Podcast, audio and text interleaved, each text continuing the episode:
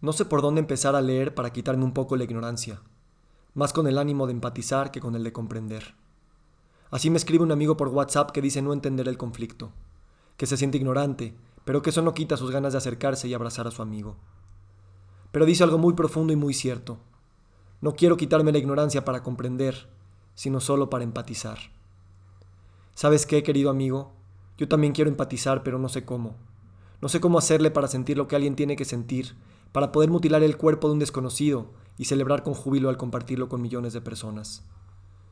Me paso el día viendo esos videos y siento la fractura en mí. No solo por despellejarme en shock, enojo, ira, tristeza, impotencia, desesperación y odio, sino porque siento que un sueño que nunca había puesto en palabras se difumina en el horizonte de lo posible.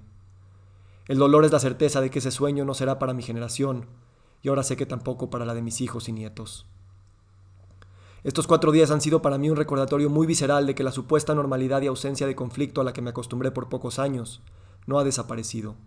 Al contrario, las fuerzas del odio estaban cocinándose en silencio para estallar con más fuerza. Esto pospone mi sueño por otros 500 años.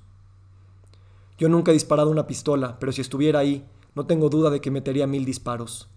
Ver a mis hijos desaparecidos durante un concierto, saber que los van a matar de las formas más atroces, no tengo duda de que yo haría lo mismo con los de ellos. A mí nunca me han dado ganas de violar a alguien, pero viola a una de mis hijas y en el impulso momentáneo yo violaré a las tuyas por 20 generaciones.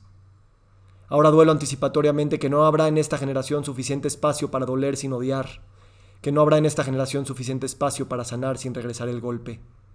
Al contrario, la misma dinámica de supervivencia de la humanidad seguirá probándose efectiva.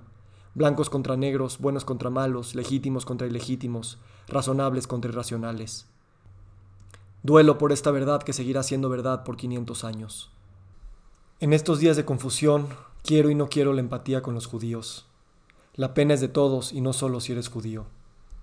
Además, en el arco de la historia, empatizar con un bando es desempatizar con otro, es desempatizar con lo humano. Aunque estoy en un punto de mi vida en el que si me pones en medio de las calles de París o de Nueva York, no tengo duda de qué lado de la manifestación yo estaría. Pero en silencio, Trataría de ver las caras del otro lado, que tampoco tienen duda de estar del lado correcto, para ver si ellos también tienen dudas de que escoger un lado sirve por un rato, pero no para siempre. Quisiera ver si tienen dudas de que al gritar, porque hay que gritar, la salvación es posible solo si eres el que grita más fuerte.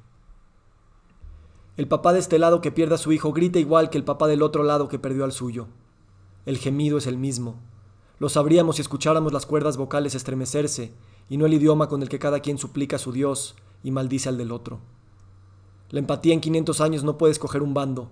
La empatía, algún día, será por la herida colectiva, por la historia de separación, de superioridad, de creerse el pueblo elegido, de saberse mensajero legítimo del que supuestamente tiene el plan maestro humanitario. 500 años para permitir que el trauma del que recoge las extremidades regadas en el asfalto, del que se meta a golpes a casa de alguien para tratar de rescatar el cuerpo de su compañero para que su familia tenga un cuerpo que lavar y llorar, del que aprieta los botones de guerra, 500 años para que todo eso pueda dolerse. Para que las ganas de venganza se sepan fútiles y pueda ver al enemigo a los ojos y decirle que si yo estuviera en la entereza de sus circunstancias, estoy seguro que yo haría lo mismo. 500 años para que dejemos de ver la vida como una moneda de dos lados únicamente, para que haya empatía por lo humano, no por algunos humanos. Porque esto no es un tema de individuos, sino de ideas que generaron heridas que lo ha vuelto un tema de individuos. 500 años para poder ver al otro y no apretar el gatillo que todas tus células van a querer apretar. Vomitar frente a la otra persona en vez de apretar el gatillo. Gritar en vez de apretar el gatillo. Suicidarse tal vez en vez de apretar el gatillo. 500 años para poner tu cabeza y arriesgar que te la corten en vez de pensar que tú podrás seguir subsistiendo cortando la cabeza de los demás. Las armas no son las que nos van a matar, sino el dolor que repetimos generación tras generación. Las armas matarán a muchos, pero el dolor de generación tras generación nos aniquilará. Tal vez habrá cuerpos biológicos caminando las ciudades del futuro, pero no serán cuerpos humanos. 500 años son muchos para los tiempos bíblicos, pero pocos para los tiempos de la vida. Este es mi recordatorio visceral. Requiem por la pesadilla que estamos viviendo, requiem por el sueño de pensar que pronto se acabará. Lágrimas por los muertos, lágrimas por los vivos que estamos muertos. Lágrimas que tengo el privilegio de llorar no solo porque mi vida no está en peligro en este momento, sino porque aún no he perdido la capacidad de hacerlo. No me han matado a nadie para que quede seco, No me han matado a nadie para estar condenado a vivir desde esa sequedad. El terror es perder la capacidad de llorar. 500 años de terror, de incomprensión y de media empatía. Requiem por el sueño de mi generación.